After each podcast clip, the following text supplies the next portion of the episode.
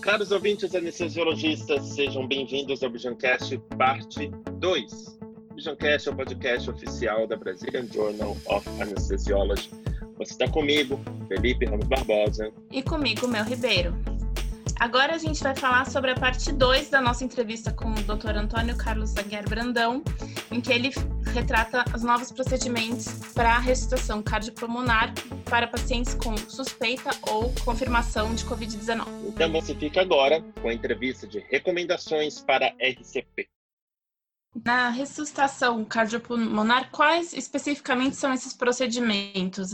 Perfeito. Como eu falei, essas entidades né, que eu citei, que são entidades relacionadas à anestesiologia, à medicina de emergência, etc., desenvolveram, então, recomendações que devem ser utilizadas. Na verdade, a recomendação ela tem um básico, ela utiliza a recomendação padrão, mas foram feitas algumas modificações baseado naqueles procedimentos, principalmente, que levam à disseminação de aerosóis. Tá? É importante que eu, eu ressaltar que essas recomendações estão publicadas também na página da SBA, tá? Uhum. no site coronavírus.sba.org. Então, todas as recomendações que o anestesiologista precisa, ela está disposta na página da SBA e muito dessas recomendações em parceria com outras entidades, como já mencionei. Bom, mas quais seriam quatro é, recomendações importantes né, que aconteceram? A primeira recomendação é nunca realizar uma RCP, ou seja, uma reanimação cardiopulmonar, sem a utilização correta do uso do EPI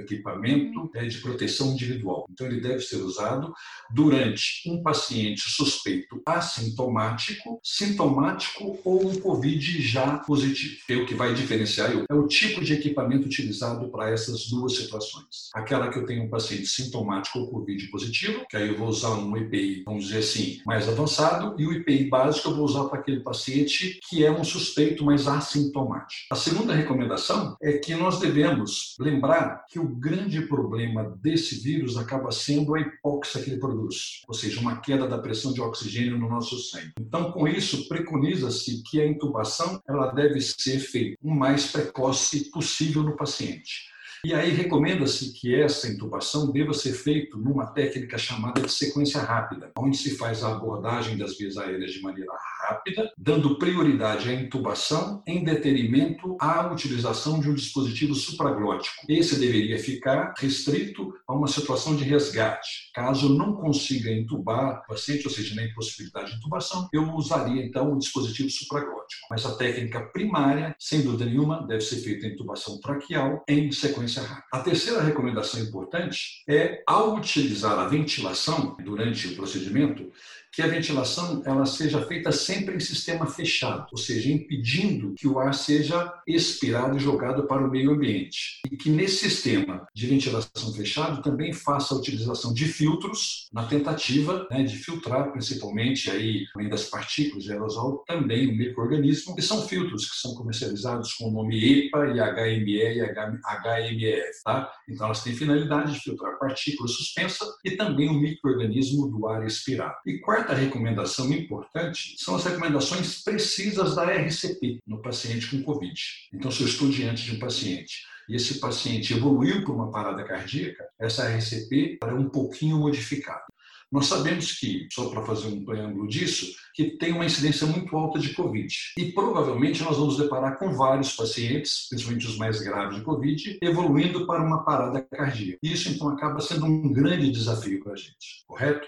E isso provavelmente vai exigir algumas modificações no que nós fazemos de maneira padrão, ou seja, de maneira habitual. Então, preocupado com isso, né, a Associação Americana de Cardiologia, que é quem idealiza os protocolos de reanimação cardiopulmonar, junto com a IUCOR em todo o mundo, juntamente com a Sociedade Americana de Cardiologia, publicou um guia que chama-se Guia Provisório de Suporte Básico e Avançado na vida do adulto, da criança e do neonato que tem uma suspeita de infecção por Covid, em outras palavras aquele paciente que parou decorrente de Covid. Como que a gente deve reportar diante dessa situação? Eu acho que foi essa a pergunta que você me fez, né? É isso? Sim. Então vamos lá. Qual é? Primeiro é tentar oferecer para esse paciente uma uma RCP de qualidade, possibilitando esse paciente de ter maior chance de sobrevivência, mas ao mesmo tempo sem comprometer a segurança de quem está realizando o procedimento, que é o profissional de saúde. Então isso é importante ser ressaltado. E para isso faz-se necessário, como eu falei, a presença do EPI adequado para aquela situação. E nós sabemos, como eu já disse isso, que de maneira geral, hoje o maior problema no mundo é a falta desses equipamentos de proteção individual. Uhum. Um outro detalhe que deve ser ressaltado é que esses pacientes de Covid, eles acabam evoluindo ao óbito decorrente, como eu já falei, de uma hipóxia por uma insuficiência respiratória secundária, o que a gente chama de síndrome da disfunção respiratória aguda, ou então por uma lesão miocárdica, ou então por uma arritmia ventricular, ou através de um choque é, circulatório. E detalhe, deve chamar a atenção que é até motivo de muita discussão. Tanto a hidroxicloroquina, que é utilizada e preconizada em algumas situações, assim como a isotromicina, embora nenhum é nível A de evidência, correto? Uhum. É, elas podem aumentar o intervalo QT e isso gerar uma arritmia que pode levar à parada cardíaca. Então é importante que fique ressaltado que as medicações devem ser utilizadas de maneira correta e no melhor nível de evidência possível. Bom, agora incluindo as manobras de RCP que favorecem a formação de aerosóis, nós devemos tomar cuidado. Quais seriam esses procedimentos? durante as compressões torácicas, durante a ventilação e durante a abordagem da via aérea. É importante lembrar que o vírus tem um tempo médio, um tempo médio de uma hora quando é inalado. E isso pode então ser transmitido para profissionais que estejam próximos, principalmente numa distância menor do que um a dois metros, que é mais ou menos preconizado. Então, essas recomendações, elas incluem Primeiro, nós devemos reduzir a exposição de pessoas, de socorristas, ao paciente com Covid-19. Em outras palavras, o paciente teve uma parada, eu devo utilizar o mínimo possível o número de ressuscitadores, ou seja, utilizar somente aqueles que efetivamente vão ser necessários naquele local. Uhum. Tá certo? Segundo, todos devem estar muito bem protegidos com o IPI daquela situação que é um IPI avançado. Importante também, onde for possível, e a gente vai ter que realizar compressões torácicas, que eu tenha um dispositivo mecânico para realizar essas compressões torácicas, até para liberar o socorrista, para não ficar utilizando um socorrista somente para fazer as compressões. Então a gente tem os dispositivos que podem fazer isso mecanicamente. E aí talvez uma indicação precisa desse tipo de equipamento. Um outro ponto importante é comunicar claramente quem está chegando na cena, a, a, a gravidade do quadro. E da mesma maneira, se eu passar esse paciente depois, se eu tiver um sucesso na reanimação e passar para um outro local, avisar o colega que vai receber esse doente também sobre o atual, o atual status desse paciente. Outra coisa importante, durante as compressões torácicas é comum nós ventilarmos e oxigenarmos esse paciente. Nós temos que impedir então a disseminação de aerosol. Como que se faz isso? Usando filtros, né, como eu já falei, tá? Uhum. Toda vez que a gente faz uma ventilação, tanto EPA quanto HME ou HMF, para impedir, né, aquela saída do gás respiratório jogando partículas ou microorganismo para o meio externo. Como eu já falei, a intubação deve ser o mais precoce possível e aí a gente tem que abrir um parênteses. Eu tenho dois tipos de paciente que tem uma parada paciente que para por um que a gente chama de um ritmo não chocável. Esse paciente tem que ser entubado o mais rápido possível. E tem o grupo de pacientes que param no ritmo chocável. Então se preconiza desfibrilar primeiro e rapidamente entubar. Tá? Então, isso deve ser lembrado. É uma outra coisa importante. Se eu não conseguir entubar esse paciente, vamos imaginar que a gente vai tentar entubar esse paciente, é um cara experto não consegue. O que se recomenda? Primeiro, que quem tente entubar esse paciente seja aquele profissional mais experiente no local e com as melhores condições possíveis tá? para realizar a intubação. Outro detalhe durante a intubação: não comprimir o tórax quando estiver realizando a intubação, porque a compressão do tórax pode favorecer a produção de aerosóis. Uhum. Então, deve parar de comprimir o tórax. Lembrar que uma saída boa quando eu tenho uma intubação difícil é usar um dispositivo mais avançado, que é o vídeo laringoscópio. E esse sempre deve ser considerado quando disponível. A gente sabe que nem todo mundo tem isso, né? Deveria ter, uhum. mas nem todo mundo tem. Então, tendo é preferencial utilizar a intubação com vídeo laringoscópio, porque ele reduz o tempo de intubação e, consequentemente, a formação também de partículas de aerosol. Então, ele tem essa vantagem. Uhum. Lembrar também que se eu estiver ventilando esse paciente antes da intubação, que não é recomendado, tá? como eu falei, a gente deve evitar ventilar esse paciente o máximo possível, mas se tiver que intubar, considerar sempre a colocação de um filtro EPA, tá? Ou então realizar o que a gente chama de oxigenação passiva, simplesmente colocando a máscara na face do paciente. E vamos imaginar então que não conseguiu entubar esse paciente em hipótese alguma. O que nós devemos fazer? Aí sim utilizar o dispositivo supraglótico como um mecanismo né, ou como um sistema de resgate dessa via aérea. Ou até ventilar esse paciente não tiver um dispositivo supraglótico a quatro mãos com um filtro EPA também, como já foi comentado aqui. Agora, uma vez intubado esse paciente, ou seja, uma vez que eu abordei a via aérea desse paciente com intubação traqueal, eu devo o mais rápido possível, né? É, bloquear o tubo e conectar um aparelho, aí sim eu vou desfazer essa compressão do tubo e permitir então a ventilação do paciente e agora no sistema fechado, impedindo que esse ar saia para o meio externo e acabe contaminando outros pacientes. Essa é a função dos respiradores. Isso, os respiradores, porque o, o, normalmente, como que a gente faz uma compressão torácica? Nós entubamos o paciente e começamos a ventilar na mão. Como agora. Pelo ambu, não é? Isso, pelo ambu, exatamente, que é chamado de sistema bolsa-válvula. Isso acaba jogando o ar para fora, perfeito? Então, o que, que a gente preconiza? Se eu tenho um ventilador de sistema fechado, eu entubo o paciente. É importante lembrar que quando eu entubo o paciente, a gente bloqueia o tubo para que não saia o ar quando eu pulmão. Uma vez que eu coloquei o tubo, insuflei o balonete, eu vou desbloquear, vou conectar o sistema fechado e desbloquear o tubo. Aí, quando eu ventilo, essa ventilação fica no sistema fechado, não sai com o externo. Então, consequentemente, eu não vou contaminar o meio externo, tá certo? Eu acho que, basicamente, a, a, em relação às técnicas né, que modificam, seriam esses cuidados que a gente deve ter.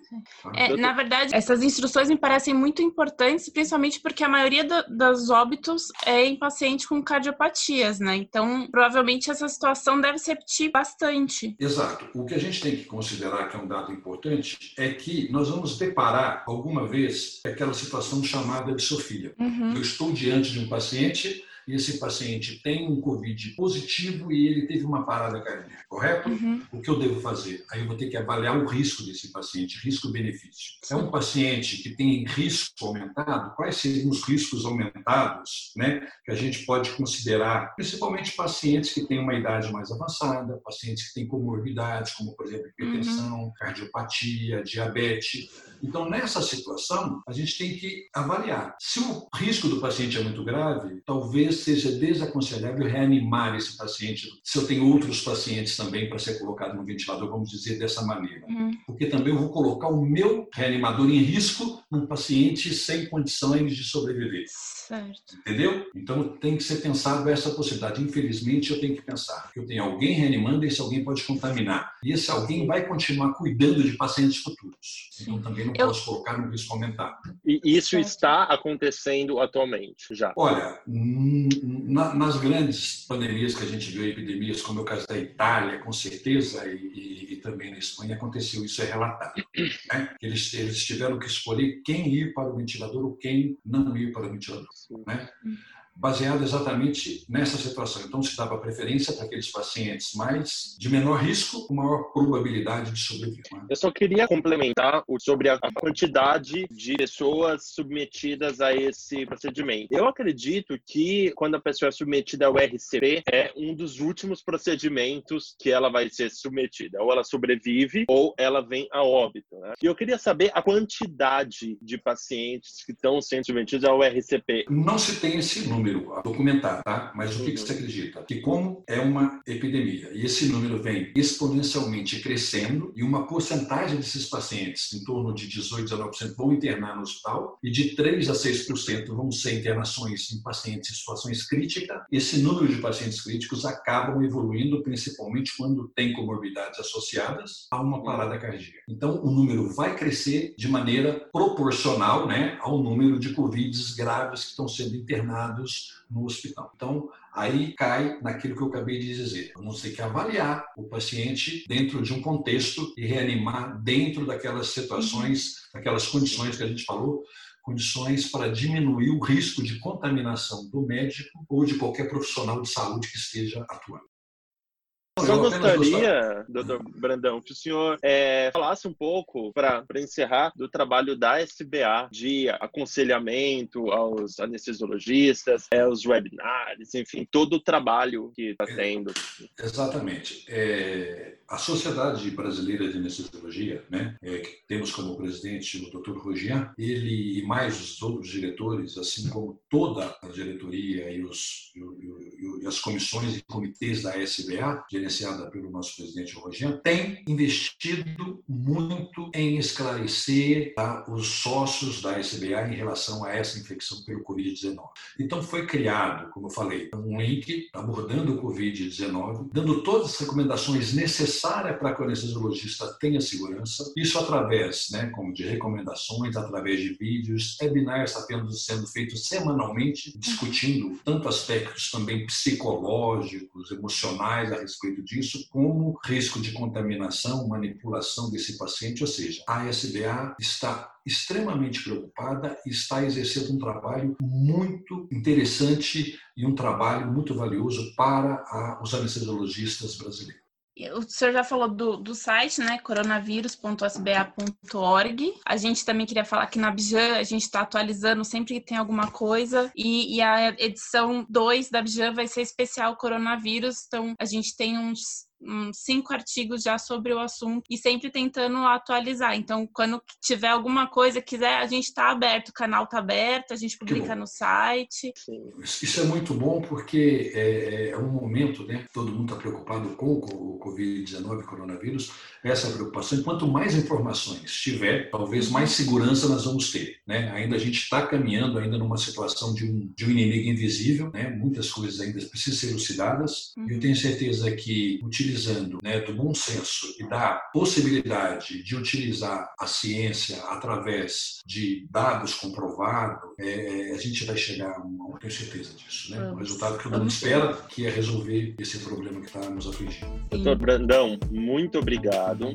Parte 2, a gente conversou com o doutor Carlos Brandão sobre recomendações para ressuscitação cardiopulmonar, RCP, em pacientes com diagnóstico ou suspeita de Covid-19. É, lembrando que, que esse assunto vai ser retratado para a gente num artigo que vai sair na, na 72 e logo vai estar em a Head of Print no site. Fica ligada nas nossas redes ou no nosso site, que lá tem todas as novidades e artigos sobre a Covid, novos procedimentos, novas orientações. Gostou desse episódio? Tem alguma crítica, elogio, sugestão? Fala com a gente pelas nossas redes sociais. No Instagram e no Twitter, busque por arroba joinjan. No Facebook e no LinkedIn, é só buscar Brazilian Journal of Anesthesiology. Obrigada por nos ouvir. Até a próxima.